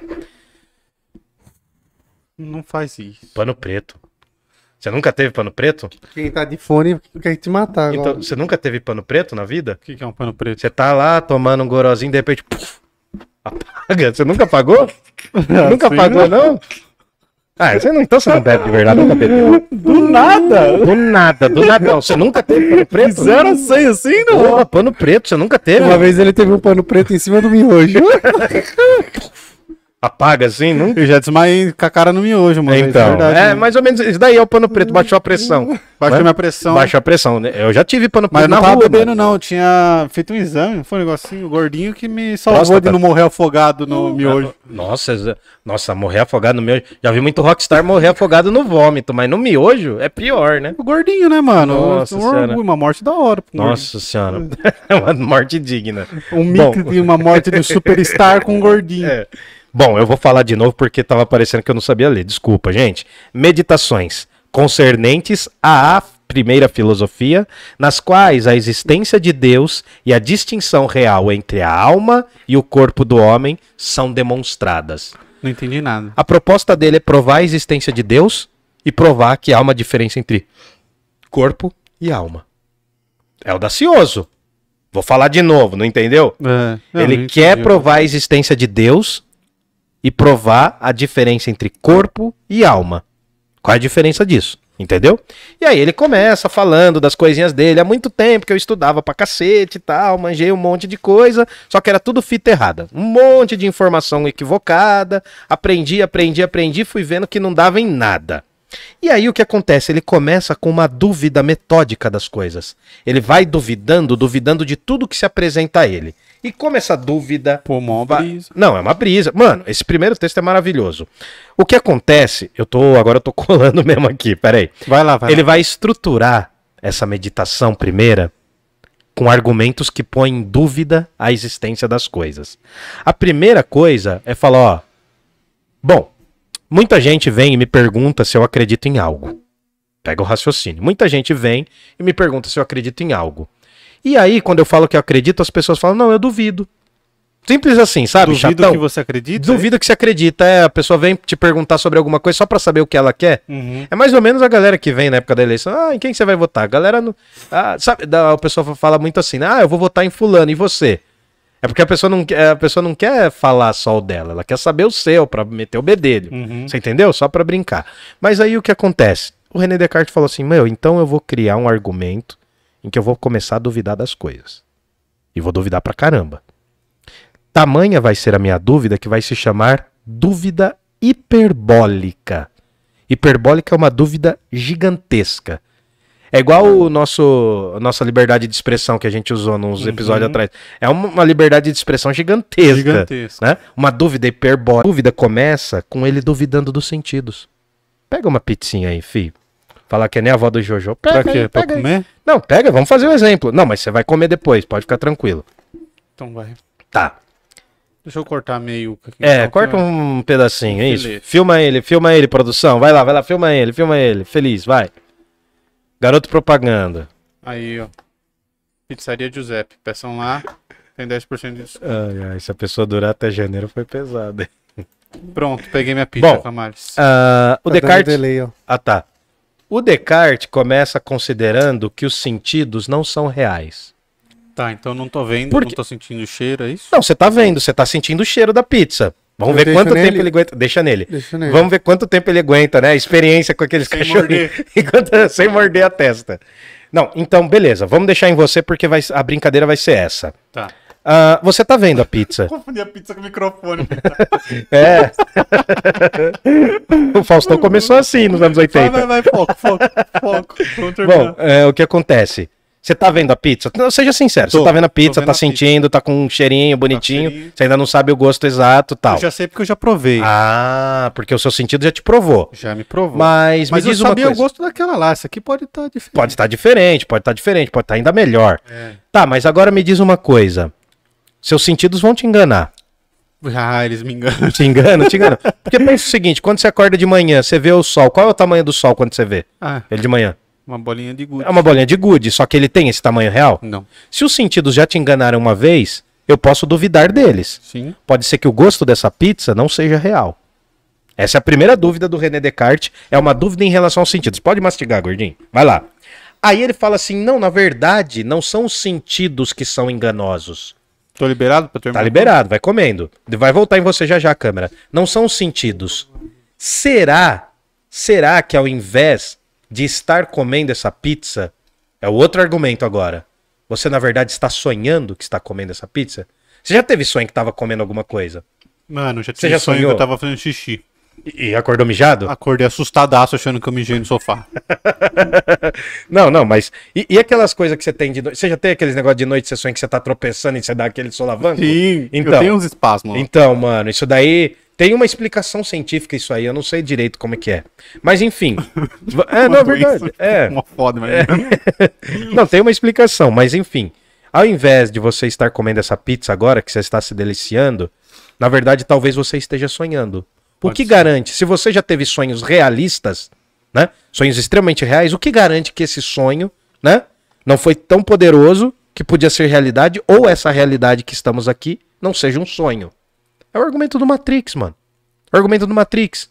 Você tava falando e eu tô lembrando da fala do maluco que tá comendo um bife lá, Hum, sabendo que tá na Matrix. isso. E ele fala, eu sei que eu tô Isso. na Matrix, eu sei que isso aqui não é real, Isso, o Smith. mas... Não, não é o Smith, é não o outro Smith, nome. É o outro traíra lá. O... É o traíra, é o Cyper, né? Não, não é É, Cyper. acho que é é Cyper. Isso. Ele E fala, ele eu fala- sei que é falso, Hum, mas eu sinto gosto e é bom. então, pode chegar num argumento mais radical. Ao invés de você estar sonhando, você pode estar louco, achando que tá comendo isso aí e não tá. Comendo meu dedo. É. Mas só que o argumento da loucura é delicado porque o argumento da loucura botaria em xeque toda a realidade muito rápido. O René Descartes vai falar o seguinte: não, não, não, não, não. Tem que ter uma certeza. Se eu tô acordado, 2 mais 3 são 5. Se eu tô dormindo, por ser matemática, por ser lógico, por ser um conhecimento universal, 2 mais 3 continua sendo 5. Não é? Ou deixou de ser 5? Então, a matemática é a única certeza que a gente tem nessa porra toda. Os números, né, para quem gosta de exatas, os números são as únicas certezas que a gente tem no meio de tanta confusão. Porque, ó, eu posso duvidar que você tá comendo a pizza. Né? Você sabe que tem uma teoria científica, né, que a gente não encosta nas coisas. Aham, Você já ouviu isso? já. A gente não encosta em nada. Porque nós Ao somos feitos de átomos. É. Ao mesmo tempo encosta em tudo, porque a gente é feito de átomo e esses átomos estão se repelindo. Se todos os átomos se atraíssem, a gente viraria uma matéria só. Então, conforme você está encostando no copo, a sua mão está tentando encostar, mas ao mesmo tempo está tentando se distanciar. E o copo está tentando encostar e ao mesmo tempo está se distanciando. Entendeu? Então tem uma relação aqui, é, uma relação. De, eu não sei explicar melhor do que isso, tá, mano?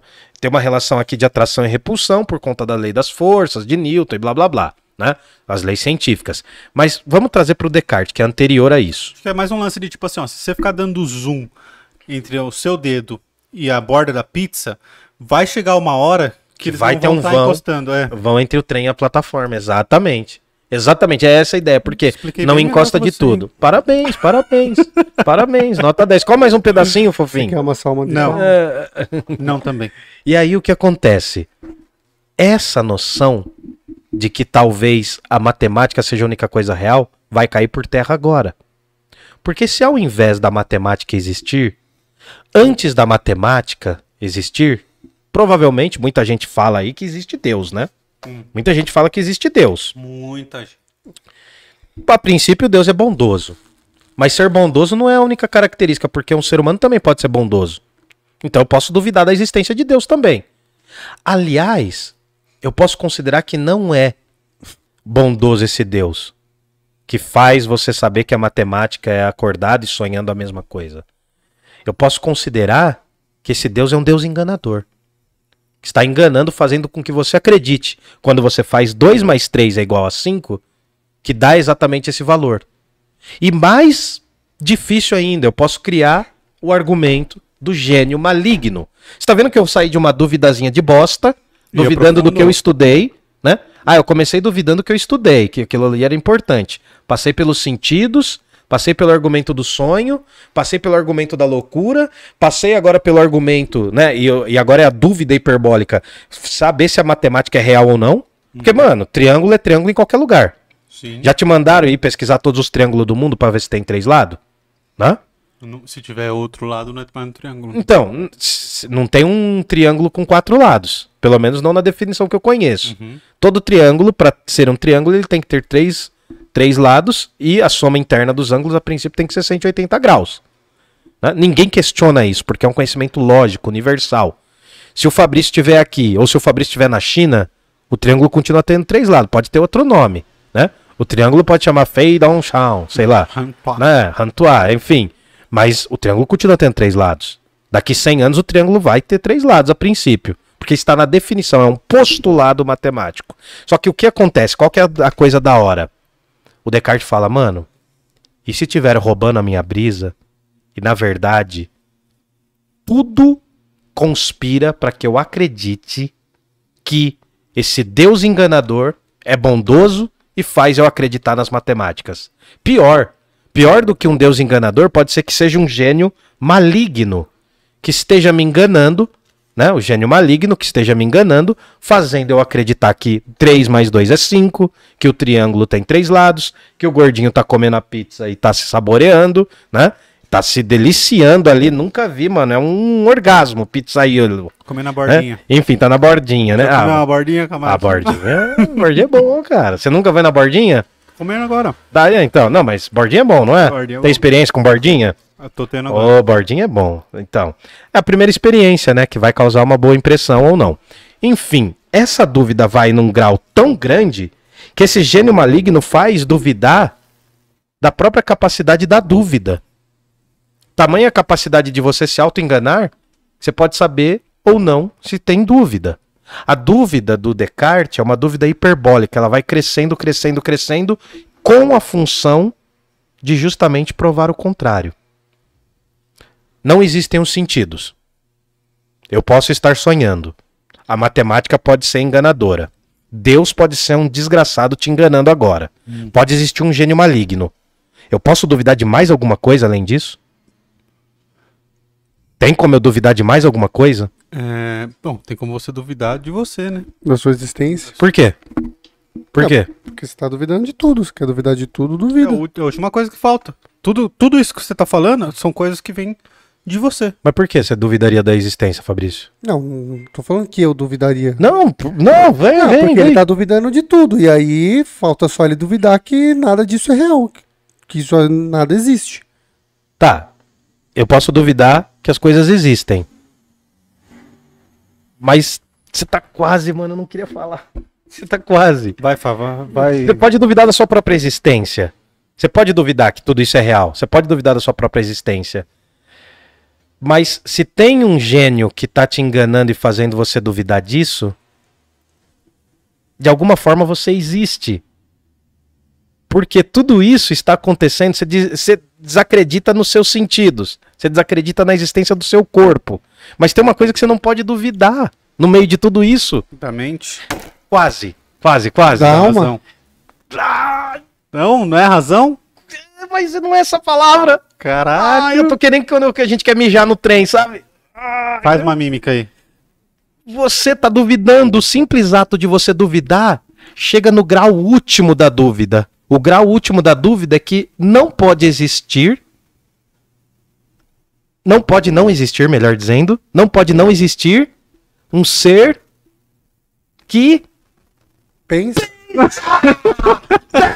Pensa! Isso! Isso! Se tem um gênio maligno te enganando, ele tá enganando você. Pode não ser no corpo, mas tá enganando você no Pensamento. pensamento, nas ideias, comendo sua mente, olhando na bolota dos seus olhos e falando assim, ó, isso tudo que eu tô criando é tudo mentira. Se há uma forma tão poderosa de enganação, se Deus é um enganador e cria um gênio maligno pra te enganar, então você tem existência, porque ele tá Ele tá, engan... ele ele tá enganando alguma coisa. E essa coisa que ele está enganando é o pensamento. Por isso que ele tem a famosa frase: Eu sou patrão, não funcionário. Não, é essa frase. Não, é essa frase. Ele tem a famosa Malandro é frase. malandro e mané é mané. É, é. Camarão que dorme na praia onda leva. Não, ele tem a famosa frase que muitas pessoas usam nos seus Instagrams, nos seus Tinders, principalmente bebendo algumas bebidas na balada. Penso, Logo, Logo existo. A coisa mais evidente, independente do grau da dúvida que você tenha das coisas, é que a sua essência como pensamento existe. Você pode duvidar de tudo. Você só não pode duvidar que você, você pode estar sonhando, você pode estar na Matrix. Isso pode ser tudo uma mentira, realidade simulada. Agora tá na moda falar disso. Realidade simulada, hiperrealidade. Você pode desacreditar de tudo, mano. Pode desacreditar de tudo. Menos dos boletos que chega no final do mês. Que esses daí dá- Metaverso. é, metaverso, multiverso, todo mundo inventa uma coisa nova. Toda semana tem.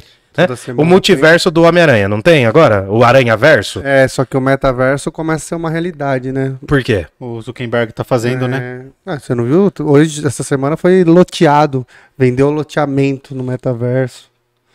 Ah, tem que ser muito tonto pra Não, comprar, né? Não tem que Calma. Aí corta velho. pra daqui 10 anos, o cara Tá todo mundo comprando, é, mano. Exatamente. Todo mundo falava que o Bitcoin não era bosta nenhuma. Exatamente. Olha, vai comprar o Bitcoin Mano, hoje, mano. Supervalorização. Eu acho que isso aí vai ser moeda de futuro, velho. O Bitcoin? Não, mano. O metaverso. Não, o Bitcoin Que já é que é moeda do metaverso? O metaverso é uma. Lembra do Second Life? Só que uma realidade muito mais próxima. Tá, mas é infinito o bagulho. Mas a pessoa vai ficar com uma coisa que tela tem? na cara? O que, que é? Provavelmente. É, tipo, eu sei que já estão tendo comércio de roupa lá dentro. Já tem Dentro moeda- do metaverso. A já roupa não tem- existe, é, existe lá já naquele mundo. tem, é, já tem loja de roupa, já tem moeda própria e agora estão loteando o terreno. E, mano, milhões já investido. Caralho, e quem que pode brincar com isso aí? Sei lá, mano. Você não viu que os caras estão fazendo arte, arte digital? Que só você detém aquela, aquela arte. Ah, que é o mas isso daí o um brother. falou. O Fábio. O Fábio não, o Felipe também falou. É, O Felipe também lá, o Kodaira. Kodaira, o Kodaira Kodaira. também falou, Entendeu? mano. arte digital, que só você tem o registro da patente da arte. Que é um negócio, é uma foto que tá no computador. Nossa, mano, no futuro vai ter todo mundo 300 quilos, vai ficar parado com uma tela na cara. Não, o futuro não vai Full existir, time, né, mano. mano? A gente vai morrer antes, na real. Por isso que o negócio é comprar ações do Facebook. Não é uma recomendação. Que loucura isso, mano. Falando sério, bloquearam mas- essa semana, tá ligado? Cara, é, mas eu tenho dificuldade de entender, mano. Ah, Não, eu também tenho um Black Mirror já falava dessa É, eu parada, tenho né? também dificuldade de entender, mas é isso, né, Murilo? Talvez é um movimento pra gente ficar esperto, mano. Não, mas a função, a função do nosso sistema chamado capitalismo tardio é essa, mano. É criar sentido pra uma coisa que aparentemente não tem sentido. Fazia sentido, mano. Qual que, que, que fazia mais sentido? Você ligar pra pizzaria e negociar a pizza com o cara? Ou você ligar pro motoqueiro e negociar a pizza com o motoqueiro? Hoje o que, que a gente faz quando a gente chama o aplicativo? A gente tá negociando com o motoqueiro. A gente não tá E nem, negociando não, nem, nem, com um, nem com e nem com ele. por- não, eu, eu sei que não é com ele, mas a gente não tá negociando com o dono do produto. A gente tá. É verdade. A gente colocou um intermediário. Mano, isso é. por- Você vai achar meio estranho, mas é um pouco por isso que eu ainda compro livro, que eu ainda compro filme. Porque, mano, eu não tô falando de teoria de conspiração, não é apocalipse zumbi. Mas vai bugar, mano. Quando as plataformas de streaming bugar? Não vai Você acha que bugar. vai. Não Não, vai bugar. vai mudar, vai migrar. Mas eu acho Vamos assim, supor, ô, vai migrar, muita coisa vai se perder. Como que vai ser isso? Mas eu acho Entendeu? que eu acho que é uma comparação que assim, existiu o filme e o DVD. Aí saiu o filme em mídia digital. Cara, ainda é a mesma coisa, só que em vez de você ter uma mídia física, você tem ali. Agora a gente tá falando de uma realidade onde eu vou me vestir, eu vou comer, eu vou beber, eu vou morar, Não, já é um Numa negócio muito realidade. maior. Já é um negócio muito maior, mano. entendeu? Numa real... eu acho que não tem uma comparação que você tem um filme pirata, um filme pirata não, um filme físico e um filme digital. Não, eu sei, mas o que eu tô querendo dizer é o seguinte, mano. Hoje, a gente não. A, a gente chegou num naipe do capitalismo tardio, não é nenhuma crítica, em que a gente não tá mais comprando o produto. A gente tá alugando a possibilidade de alugar o produto. Que são as plataformas. O mundo é serviço. Sim, mas. Não, mas esse mundo. Esse mundo recente. É o que a gente tá caminhando. Então, esse mundo, é isso que eu tô querendo dizer. Essa nossa realidade dos últimos 20 anos, menos um pouco, Menos. é é essa essa questão, é serviço, prestação de serviço. Eu tenho certeza, mano, no futuro pro- hoje já é assim. Todo mundo vai ter que ter uma interface nas redes sociais, que já é um pouco isso. O que a gente tá fazendo aqui é uma interface nas redes Porque, sociais. mas até hoje. É um hoje a outro gente- cartão de visita. Hoje a gente já vive no, não, numa, num metaverso um pouco menos, mas a gente vive, velho. Verdade. O Instagram é, um- é uma realidade certeza, paralela, com velho. É uma realidade paralela. Lá todo mundo é rico, todo Porra, mundo é bonito. cara, eu conheço ele pessoas que fudido, e aí a hora que você abre no Instagram, tipo, tá lindo, assim, tá ligado? E aí é, é, é se pôr num lugar que tá todo mundo bem, tá ligado? Por isso que eu, eu não gosto muito da rede social por causa disso. Literalmente, assim. Que é falso. Não é nem a palavra falso, mas é que, cara, não tá tudo bem, tá ligado? E você tá num ambiente que tá tudo bem, pra mim não é confortável, porque não tá tudo bem. Tá ligado? Nunca está. Tá ligado? Então é isso que me incomoda muito. Por isso que eu não. é, vocês falam do loop. Por causa disso. Eu realmente, você pega meu, meu celular, você vai ver que eu fiquei 10 minutos, 15 minutos no Instagram. Não, tudo bem. Tá ligado? Porque eu realmente não consigo ficar muito tempo. Agora, o YouTube que eu consumo vídeo, que eu gosto de dar uma risada ali, de procurar um vídeo um pouco mais sério e tal, aí é uma questão de entretenimento. Mas você vê que é um bagulho que tem um ponto fraco também. Sim. Não adianta, né, mano? Não tô Um falando bagulho- também que eu sou um isentão, Não, não. que eu sou briga pela rede social, tanto é que eu tenho. Sim, Se fosse sim. mesmo, eu teria excluído, né? Cara, eu conheci recente, é, um tempo antes da pandemia, eu conheci um cara que não tinha nada, mano. Não tinha celular. Quem é? Mano, um- Tem nossa idade? cara, ele é mais novo, mano. Ah, Mais mas novo, aí é uma brisa novo. também. Não, mas o cara, mano, mas é Esse cara não vai ter um emprego decente, provavelmente, mano. Ele não vai conseguir. Não, o cara é bem empregado, mano. Mano. Mas o cara não tem celular, Joe. O cara não tem celular, mano. O cara não Ah, tem mano. celular. Não, mano, é a Nem escolha o do número? cara. Não, o cara não tem celular, Sabe o que eu irmão. fico imaginando? Que é, é, por exemplo, Camales, imagina que um de nós aqui não tivesse celular. Como a gente ia combinar Não. as coisas que a gente combina? Não, a mas gente a- fica impossível de trabalhar, tá Mas a ligado? gente já tá no parada, a gente já tá na parada Mas e se o chefe dele Mas quiser comunicar tá. com ele? Mano, eu, eu não sei o do cara, mano. Eu conversei com o cara duas horas. Foi incrível, mano. Foi incrível. Falou, mano, eu não tenho. Ele tem um computador em casa, tem um e-mail. E quando a galera quer falar com ele, ele fala, mano, manda um e-mail. E ele é novo, mano. O cara tinha 23 anos na época. Caralho, mano. Cara, e eu achei assim, e não é que o cara é riponga, mano. O cara simplesmente não tem, mano. Eu acho mega saudável. Tipo, o cara não Eu quer não ter, acho. mano. eu acho Você não saudável. tem nada? Pra, sim, mano, pra cabeça eu acho saudável, sim, mas. Eu acho que é o equilíbrio, É. mano. Eu acho que não é saudável você não ter. Não? Eu acho. Cara, o que eu consigo fazer, ultimamente nem tanto, o que eu consigo fazer é desligar o gênio maligno. Durante muito tempo eu desligava o celular à noite, mano. Mano, mas Simples isso, assim. isso é extremamente importante. Você sabe uma coisa Cara, que eu hoje eu faço? não mais, mas. Hoje ele voltou, mas o meu celular, mano, a partir mais ou menos de 10, 10 e meia, eu colocava ele pra carregar Fora do cômodo. fora do cômodo. E aí eu deixo ele lá e aí eu vou. Posso até ir pra uma TV, é, que tá, talvez. Nossa, ligaram a motosserra aqui, vão é, matar ou, a gente. ou eu mano. ia deitar, mas é muito. Eu não fico mais com o celular próximo de mim, cara. Cara, fez. É a melhor coisa. velho. Cara, o bagulho medindo a ide- o tempo que você fica, né? Eu não sei fazer isso no meu celular. Medir quanto tempo diário você fica no celular. É No seu absurdo. Instagram tem registro, mano. É, então, absurdo.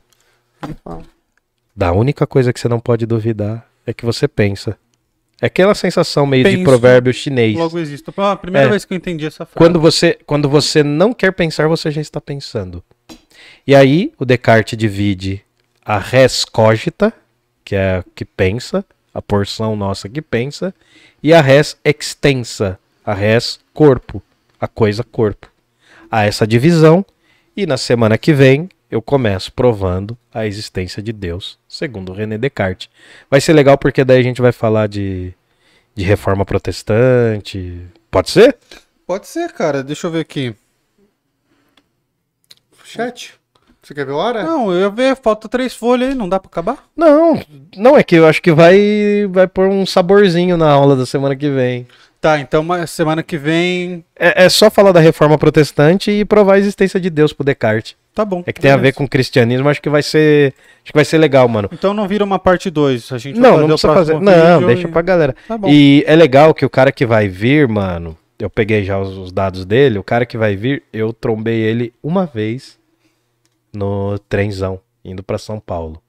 Ele indo pra Universidade de Teologia e eu indo pra Universidade de Filosofia. A gente Quem é? nunca mais falou. Ele chama Francisco. Francisco. Ele vai vir no Filobrizando sexta-feira? É, quinta que vem. Quinta que vem. Ele. A gente se viu uma vez, mano. Só. Pô, espero que seja legal. E, mano, considero pra caramba a figura, porque a gente foi conversando de lá, daqui até lá, assim. Acho que vai ser bacana, mano. Ele é teólogo hoje. Teólogo Legal. formado e tal. Vou pedir pra ele trazer umas bíblias.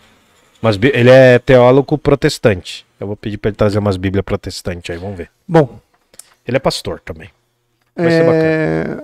Elisete Schiassi mandou boa noite. Oi, Boa noite.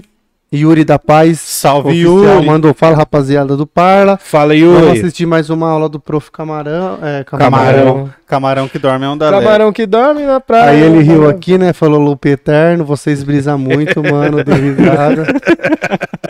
Aí ele fez uma pergunta aqui, ó. E ele desistiu, né? É. Falou, "Mano, Esses caras, mano. O que eu tô fazendo da minha vida, tá ligado? A dúvida, a dúvida de Descartes, né? Descartes, Pode falar como você quiser, mano. não, é de Descartes dá as bases pro científico, Cientificismo moderno. né? Sim, porque a dúvida é o método científico. Ó, ceticismo, sim. A ceticismo, sim. Só que é detalhe, né? O ceticismo que vai surgir depois do Descartes é um ceticismo moderno. O Descartes nem tanto, mas o Michel de Montaigne, ele é um cético pirrônico. Eu vou pedir pra você depois, Yuri, olhar lá no programa lá atrás, né? Tem um programa lá atrás sobre o ceticismo. Céticos, né? Velozes e furiosos, é? É, um negócio assim. nervosos e furiosos, alguma a coisa gente assim. fez uma piadoca, É, assim. depois você dá uma olhada no programa dos céticos que você vai entender que os céticos pirrônicos são os céticos do mundo antigo. Vai surgir um cara chamado David Hume que vai reformular. O, o Michel de Montaigne já faz isso, mas ele vai reformular o ceticismo e vai torná-lo esse ceticismo moderno, que inclusive vai ter uma visão política conservadora. Dentro desse ceticismo moderno, há uma visão conservadora na política. Que muitos liberais do século XXI, 20, 21, eles, re- eles revigoram esse, esse ceticismo moderno. Que tem uma visão apegada à tradição, enfim. O, o Descartes tem uma parte assim também. Só que eu não vou entrar nesses detalhes porque eu vou deixar pra um outro filósofo que faz melhor isso. Legal. Tudo bem? Legal. Então, assim. Porque o Descartes foi uma bosta nessa parte. Tô zoando. é, Nada, não, o cara não. falando com a informação. Então, ele- não, ele foi uma bosta. Ele foi porque, que assim, ele falou, vou deixar pro outro filósofo que é É porque foi melhor mesmo, mas eu acho que o Descartes também foi ruim nisso, porque assim, ele, ele fala, ele mas é um gênio, mas, mas assim, o que acontece? Existe a, a res pensante, né, a, a coisa pensante, a res cogita e a res extensa, e aí a galera pergunta, beleza, mano, mas qual que é a relação do corpo e da alma no nosso corpo então? Né? O pessoal fala, não, beleza, tem o corpo e tem a alma. E onde que ele Se não é Deus que liga tudo isso, como que isso se liga, então, Descartes? Esmalha. Aí ele fala assim: tá- tem tem, uma glândula aqui no meio do- da cabeça chamada glândula pineal. Aí é uma. Ah, ele tirou. Aí ele começou não, a não, ele, ele estudava já anatomia e tal, mas ele, ele dá um meio que um miguezinho assim pra love. É, é, hoje a ciência não provaria um bagulho assim. Tem muitas religiões, muitas doutrinas religiosas que falam dessa glândula pineal até hoje. Uma das vertentes do espiritismo, por exemplo. Mas, enfim, já é uma, uma versão muito fraca para afirmar a relação entre res cogita e res extensa. Mas para fechar, Yuri, ceticismo pirrônico, vai lá, dá uma procurada no ceticismo pirrônico, que eu falei também. Traz depois para o ceticismo moderno, que eu vou falar do David Hume, daqui umas três ou quatro vindas aqui, eu vou falar do David Hume, daí você vai sacar essa relação entre Descartes, Michel de Montaigne, ceticismo antigo e ceticismo moderno. Fechou? É nóis, espero Aí, que você ó, tenha só gostado. pra finalizar, ele fez um comentário. Alienação do capitalismo. Deixa eu ver. Alienação do capitalismo é uma desgraça. Não, só tô vendo porque acho que tá no camaleão. Uhum. Precariza. Deixa eu Sim, ver aqui, Ah, precariza o serviço. Pessoas se tornam escravas e tira a habilidade de produção e reprodução dos produtos em sociedades dos trabalhadores. É que, é, que agora, é que agora o nível tá mais radical, né, mano? Se você pensar as pessoas que trabalham por aplicativos, cara, elas já nem têm direitos, eh, direitos trabalhistas mais, mano. Não tem. Eu não tenho. Eu vi um, eu vi um cara num, num vídeo aí desse de Rios aí, achei muito engraçado, mano. Ele falou assim: "Você viu o que, que o Brasil fez? Os Uber tava desempregado e viraram Uber. Hoje ninguém mais quer ser Uber. O Brasil desempregou os desempregados, mano. Verdade. A gente desempregou os desempregados. Eu achei genial, velho. Porque, mano, os aplica... o futuro é um pouco isso, cara. Imagina, vai ter um aplicativo pra você ser professor, um aplica... já tem, já tem coisas assim. Vai ter um aplicativo pra isso, pra aquilo, e aí não vai a gente essa- esse papo de ah, eu vou poder negociar diretamente com o patrão. Meu irmão, Ah, nunca você rolou. nem vai ver mais o patrão. Porque o, o patrão mesmo, ele vai estar lá monetizando em cima do seu trampo. Ele vai colocar um cara por aplicativo pra te monitorar. Só isso. É, é um pouco, acho que o destino, mano. Eu acho que a gente vai regredir muito nessas questões que trabalhistas, cara. Eu não sei, ô Camales, eu vejo que os empregos vão acabar, todos eles, e a gente vai ter que arrumar uma solução de uma renda básica universal. Você aí. deu uma Ah, boa exagerada, né? Eu queria. Ah, cara, mas eu não digo Quanto que. tempo você acha que leva para pra, as máquinas substituírem todo e qualquer emprego? 100% nunca vai substituir, mano. Nunca. O que acontece é que cada vez mais você tem tecnologia que você emprega duas mil pessoas e desemprega 50 mil pessoas. Não, mas tem muito. Tem cada muito vez emprego- mais você tem isso. Cara, tem muito emprego que não volta pro mas presencial ano eh, que vem. não tenha dúvida disso. Muito emprego não vai voltar pro presencial, irmão. Só que também, cara, esse movimento de, de home office também foi uma euforia, velho. Foi bem Acabou, né? euforia. Sabe por quê? Por exemplo, Google, Facebook, Microsoft, que são empresas que bateram no peito em relação a isso, tá todo mundo voltando presencial. Ah, cara, é que assim, eu, eu vou falar por mim, mano. Ser professor no na modalidade online é um horror, mano.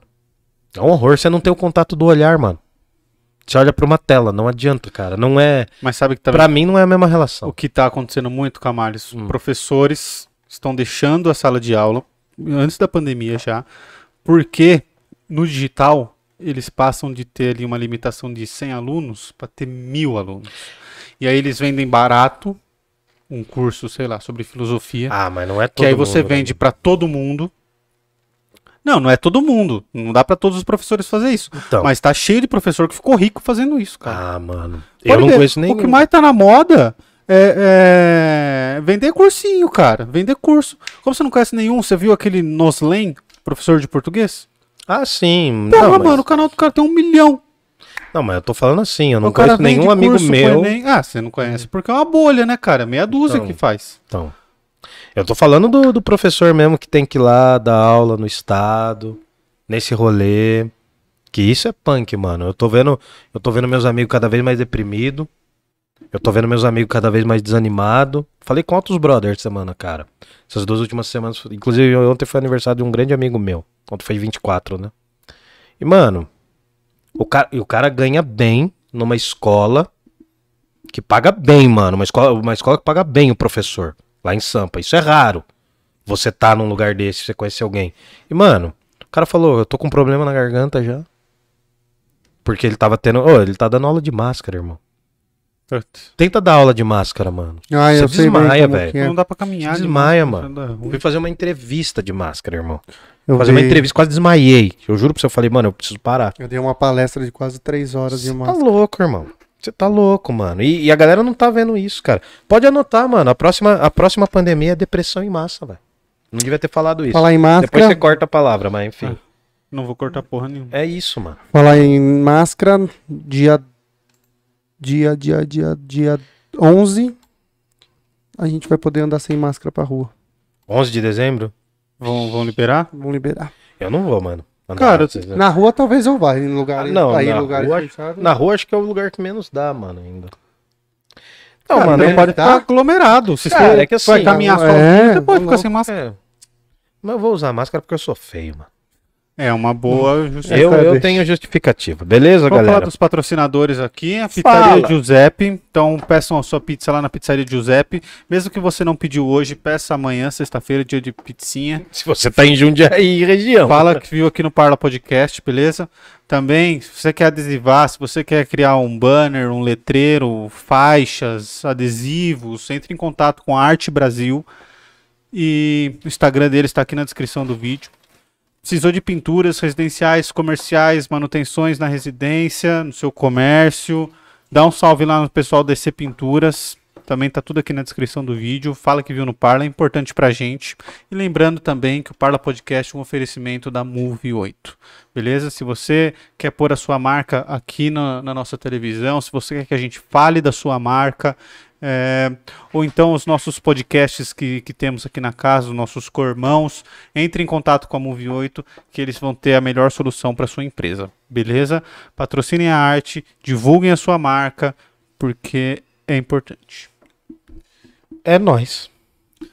Vamos nessa? Só pra não esquecer, Vida Longa ao Parla Podcast e... Jundiaí Jundiaí não tem herói. Faz o Pix.